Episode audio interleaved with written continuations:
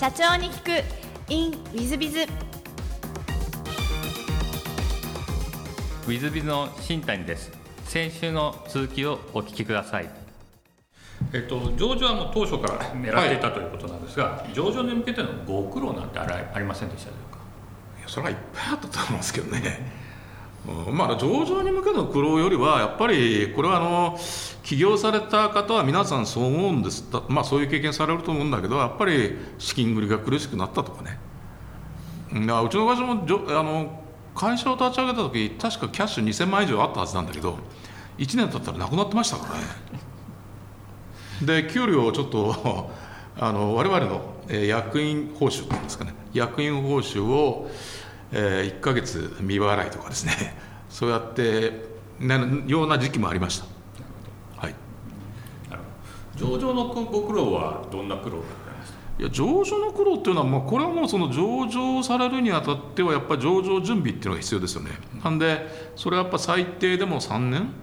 ？3年だっけ？はい、最低3年ぐらいかかる、まあ、2, 年2年半か3年ぐらいかかりますよね。でその間でまああの一番、まあ、これはあのどこの会社でもそうだと思うんだけど大体中小企業ってあの、まあ、技術者が製造業であれば技術者があるいはその販売まあ、えーと、販売業的な小売業的なそういう会社でまあ営業マンかが立ち上げて社長やってるわけですよね。で当然のことながら上場準備に入ると内部統制が求められますよねですからあの、例えば普通中小企業って、まあ、まず臨機なんてもないですよ。ないですよ。だから社長はあの使ったお金をまあなんかあのー、領収書持ってきてこれ落としていってくれみたいな。感じじゃないですか。だけど上場企業というかその上場をしようと思ったらえー、社長でもですね例えば出張申請だとかねあるいは、えー、交際費申請とか経費申請申請だとする必要があるわけですよね。それを誰かが承認をする。つまり社長が勝手気ままに経営ができない。あるいはお金も使えないと、えー、いうようなですねそういう体制みたいなものが求められる。なので、まあ、そういったものを準備にするのも当然そうだしそれからまあいろいろの規定だとかえー、規則だと。かそういったものも当然揃えなきゃいけないし。だからまあそういう意味にはそのやっぱ内部統制の部分の準備が非常に大変だったと。でそれに伴ってその管理部門の人もたくさん入れなきゃいけなかったしみたいな。そこじゃないですかね。なるほど。まあやっぱり皆さんがおっしゃるガバナンスコンプライアンス内部統制とこんな感じですね。そうそうそう。だから、はい、ある程度そのだから割とその上場する上場申請期あんまり営業できなくてあの上場が終わってからやじゃあちょもう一回仕切り直して営業しようみたいな会社もあると思いますよ。営業に力入れようみたいな。なるほど。ありがとうございます、はい。えっと、そうしましたらですね、えっと、事業内容をぜひ宣伝がてらご説明いただきたいんですが、はいはい、どんな企業をあのやなってやられていらっしゃいますか、えーと、当社はあの金融商品仲介業という事業をですね基軸とした IFA 先ほどご説明しましたけども IFA による金融サービスを、えー、提供する会社です。それと同時にですねその IFA で所属している今現在200何人いますけれどもでその IFA とのがファイナンシャルアドままあ、いわゆるその IFA が IFA 業務に専念できるプラットフォームを提供してかつその当社に所属する IFA がえー、IFA が成功するように成功支援を行っている会社ということであります。はい、なるほど、はい、ありがとうございます。えーと、そうしましたらちょっと違うご質問も、うん、えー、させていただければと思います。はい、まあ、事前に好きなもの好きなことをお聞きしてまして、うん歴史関係の本の読書ドキドキュメンタリー番組の視聴サッカー MLB のテレビ観戦ジムでの運動というお答えいただいてるんですがちょっと珍しいのが、はい、ドキュメンタリー番組好きってちょちょっとあのこのインタビュー百何十人してやってるんです初めてなんですがドキュメンタリーどの辺がお好きでいらっしゃるんですかね？いやあのー、まあドキュメンタリーといってもうんまあドラマ以外は見ますねということイメージですかね、はい、逆にドラマの方がフィクションドラマはあんまり見ないですね。まあ大河ドラマぐらいですかね見るとして。なるほどなるほど、はい。まあ歴史は好きなので。まあ歴史もですね、はい、そうするとまあフィクションはフィクションですが、うん、まあ実際残ったところでいらっしゃいます、ね、そうですね、うん、じゃあだからフィクションじゃない側がお好きだという好きだっていう感じですね、はい。ノンフィクションがそうそうですね。はい。だから見るものは NHKBS が一番多いかなと思いますけど。そうですか。はい。なるほどなるほど、はい、NHK で BS でこんな番組好きだなっていうのはございますか？いやまあ一番、まあ、そんなしょっちゅうやってるわけじゃないんだけどあの欲望の資本主義なんていうのをやってたじゃないですか。私もよく見ますけどですよね、はい、あれいうのは大好きです。なるほど。じゃあ、はい、本当の本当の現場の経済学というか。そうそうそうそう、はい、そういう感じですね。そうですね、えー、なるほど、はい、やっぱりあのラサールご出身の人大変いやいやというかというかというかというか、まあ、あのずっと証券業界でマーケット見てきてるのもあると思うんですよ。なるほどなるほど。あると思うんですよ。結局あのどうなんだろうな、まあ、歴史が好きだっていうのももちろんその、はい、あそれもあると思うんですよね。例えばジョージ・ソロスなんてやっぱり過去の歴史をずっと研究してるし、はい、で彼自身は哲学科の出身だし、はい、みたいな。あのそういうのもあるしやっぱだから相場にずっと長いこと携わってきてるから今後やっぱりどうなるかとかね。あるいはその今何が起きているんだろうとかね、はい、そういうことをまあ考える上にやっぱりどうしてもそういうドキュメンタリー番組の方があのなんとなくしっくりくるかなっていう感じがしますね。はい、賢者は歴史に学ぶという方向性でいらっしゃいますね。まあ学ぶっつうかあのそうですね。うん。なるほどありがとうございます。はい、で、えっ、ー、と座右の銘もお聞きしまして、えー、これも、はいはい、あの素晴らしいですが、なこそ惜しけれ一隅を照らすという、一遇を照らす一遇を照らす失礼いたしました。はいこれあのなぜ選ばれたかというのとあのなんかこのご説明ももしよろしければお願いできればなと思いますが。あの若い頃は先ほど申し上げた「出ない杭は腐る」というのがですね、座右の銘だったんですけども僕も65になって、えー、なんていうのかなどちらかというとですね残り少ない時間をまあ楽しみたいという気持ちがあって楽しむっていうことはどういうことかというとやっぱ気持ちがいい。自分がやってて気持ちがいいことをやることだと思っていて。でそうするとやっぱりえっ、ー、と例えば社会貢献なんかするとやっぱ気持ちいいじゃないですか。社会貢献。まあ些細なことでもゴミ拾いゴミ集めのボランティアでも何でもそうなんだけどやってる気持ちいいじゃないですか。でかといってやっぱりその社会貢献もいろいろあって大きな金かかるやつ、まあまあ、そのお金持ちがやる社会貢献もあるだろうし。だけど結局その社会に生きている私たち一人一人が自分の役割を認識して社会における自分の役割を認識してできることを一生懸命やっていけばいいんだよと。やっていくことが素晴らしいことだよということで一遇を照らすと、うん、いうことかなと思っているのとそれから中こそ押し切れですよね。でもう一つね。なっていうのはですね自分自身の存在そのものなんですよね。だからまあその生き様を映すものだからこそその名を汚してはならないよねと。でその名において誇り高く生きるべきじゃないのと。そうすると気持ちがいいよねと。結局気持ちがいいよねに来るんだけどということです。なるほど、はい、割とあのまあ高潔なお言葉。いや高潔というか ただ単に気持ちいいからっていうことだと思うんですよね、うんあのぜひあの皆さん方あのお聞きになってる社長様方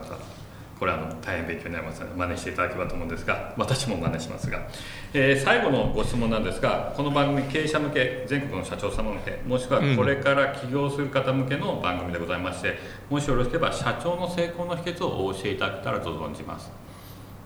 あのー、まあ、私の成功の秘訣というかえっ、ー、とうんそうですね。まあ結局僕の場合はあのー、この業証券業界ずっと携わってきて証券業界でずっと問題意識を持ち続けていて日本の証券業界における問題意識っていうのをずっと持ち続けてきて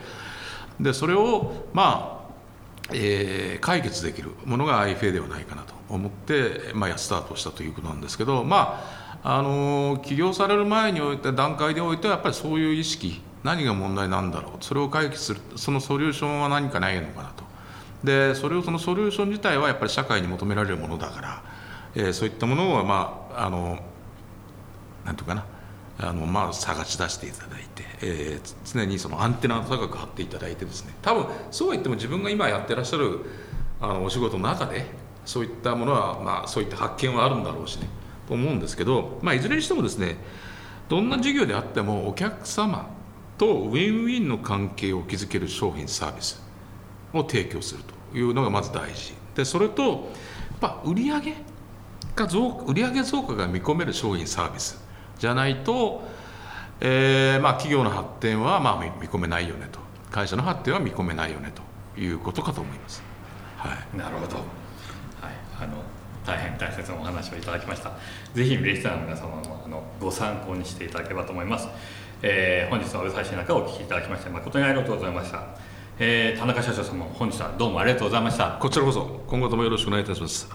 まあ、あの IFA の認知度もですねだいぶ上がってきておりますがもし資産形成でお悩み何か相談をしたい場合はぜひ当社の IFA の方にお尋ねいただければというふうに思いますのでよろしくお願いいたします。はい皆さん下の上は、えー、アイパートナーズフィナンシャル様でいらっしゃいます。よろしくお願いいたします、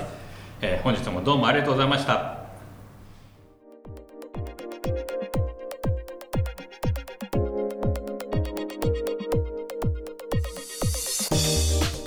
本日の社長に行くインウィズビズはアイパートナーズフィナンシャルの田中社長様上場企業の社長様でいらっしゃいました、まあ、IFA をあの日本に広めた第一人者ということですね、まあ、ももちろんあの、え、新しい資本主義と岸田先生が言ってますが、まあ、株価へ投資家へ、えーまあ、確定拠出年金やれとこういう感じですので、まあ、預金を投資側に回していくと言ってますので、まあ、そういう意味ではあこれからの時代一番必要になる企業様とも言えますのでそのお話でございましたので大変勉強になる部分もあったんではないかなと思います。またあの座右の銘なんですが出ない杭は腐るの方が皆さん方は多分 なるほどと思われたんじゃないでしょうか。私もそう思いましてえっ、ー、と中こそ起きるとか1号テラスっていうのはまああのもうベテランになられていらっしゃる田中社長様なのでということだと思いますので若い経営者の方起業家の方々からすると出ない杭は腐るという方がなんとなく私自身もまだまだの経営者ですのでなんとなくぴったしいったかなというふうに思ってます、えー、腐らないようにぜひ皆さん方どんどん出てっていただいて、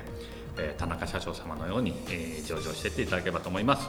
え、本日の社長に聞くインウィズズはここまで。また来週。3分コンサルティング。w i z b i が社長の悩みを解決。本日の3分コンサルティングは M 社様でいらっしゃいます、えー、この春にフラワーショップを立ち上げたものです。理念は新しい形を届ける。でリアル店舗に加えてビデオ通話でリアルにお花のセレクトが仕上がるまでをご覧いただく新しい形と満足を重視したオンラインショップになりますこちらの商品サービスは SNS で拡散していただいたり、えー、当店の SNS もアレンジするリアル動画を配信するなど見ているだけで癒されると声もあり、えー、受注も順調です。この度新たな商品を追加したいとベジタブルフラワーを企画しております。その名の通り、えー、野菜をお花の代わりにアレンジメントする商品です。タッフからはお花だけにこだわりたい売れる気がしないとの反発の声もありますが私自身がは、えー、新しいことにこだわり続けたいと思っています。花だけを専門にしてきたスタッフたちに新しいことへの挑戦の素晴らしさを伝えこの理念をどのように浸透させればよいでしょうかというのがご相談内容です。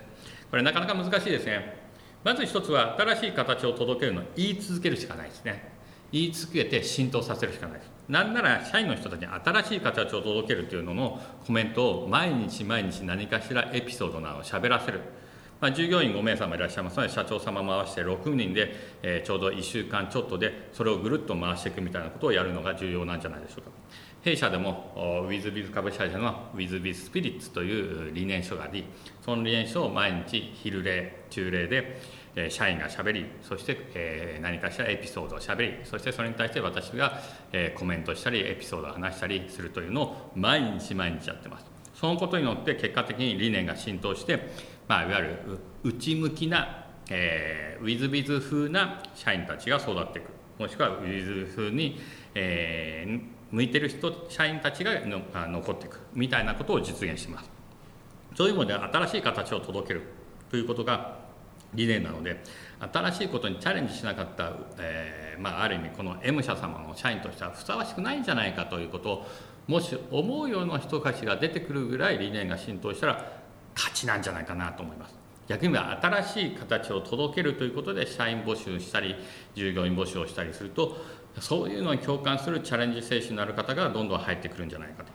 まあ、そうするとこのベジタブルフラワーもどんどんチャレンジしようよとこういうことになるんじゃないかと思います。ですから理念の浸透というのをきちっとしていくことが大変大切なんじゃないかなと思います。一方で新しいっていうことは割と社員の方々は保守的にはなかなか難しい可能性もございます。昔、えー、西武鉄道グループを最初に創業された堤康次郎さんという方がいらっしゃいますがこの方は、えー、息子たちにその後堤義明とか堤誠二とかいろんな人が、えつ、いでって西武グループって大きなグループができたんですが、えー、堤康次郎さんこう言いました、えー、役員たちが全員反対したら何としてもその事業はやれ。役員たちが全員賛成したら慎重になれ。こんなこと言ったんですね。これは多分どういうことを言ってるかというと社長さんたちは外の方々と触れ合っているので時代がどう変わっていくかとかこういうものが今後流行るかもしれないとか新しいことを思いついてこういうふうにやろうみたいなことが時代に合ってるかどうかとかいうのを見抜く力が割と社長さんたちはあられるから創業者になってらっしゃいますね。ところが社員の皆さん方は目の前の現場しか見てないので、え、特に役員さんたちなんかも目の前のその部のこと自分の部のことしか見えてないので外が見えてない。そうすると新しいことをやろうという気にならなかったりするしそれは簡単じゃねえの？じゃないの？というふうになってしまう。だから反対をすると。こんな感じなんです。そういう意味で新しいことは、えー、社長様自らが何としてもやるんだぐらいでやるしかない部分があります。そういう意味で今回のこのベジタルフラワーも何としてもやるんだというふうに社長さんが推進する以外ないし社員さんがどうしても反対するなら最後それでも説得しても納得いかない何度説得しても納得いかないということであればやっぱり M 社様を去っていただくしかないんじゃないかなというふうに思うわけですね。えー、それぐらい新規事業新サービス新商品っていうのはなかなか難しいしなかなかやっていただけません。まあ、弊社でもですね新商品新サービス新規事を炊き上げようというふうに言ってますがなかなかアイデア出てこないしやっぱりアイデア出すのは私今のところ私だけですし、えー、出てきてもなんか本当にやってくれるのかなみたいな感じですし、まあ、そういう意味でですねやっぱり社長様が必死にある意味、前に推進するということがもう一つの部分では重要なんじゃないかな。そしてそれについてきてくれる社員だけになるようにまあ、うまく理念を浸透させるということが重要なんじゃないかなと思います。えー、この辺は大変難しい問題ですのであんまりやりすぎるとパッと振り返ると誰もついてこないということもありますのでそういうとこも慎重にならなきゃいけない部分もありますのでもしよろしければあ何なりとご相談乗りたいと思います、えー、無料で経営相談やっておりますので同じような悩みのある方も違う悩みがある方も経営相談乗りますので何なりとおっしゃっていただければと思います、えー、よろしくお願いいたします。本日の3分コンサルティングはここまでまた来週